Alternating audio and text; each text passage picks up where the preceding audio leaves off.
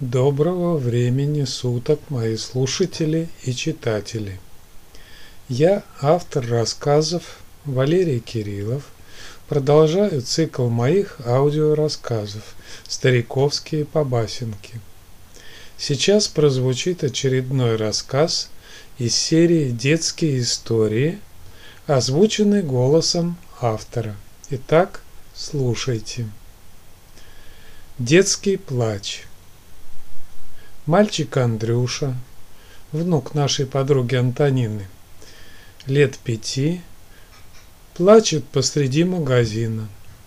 Чужая тетя подошла к малышу и спрашивает, «Почему ты плачешь, малыш?» Андрюша, продолжая плакать, отвечает, «Тетя, я плачу не для тебя, а для мамы. Она не хочет мне купить вон ту игрушку. И снова горько заплакал. Вот такая история, дорогие мои. Спасибо, всего доброго.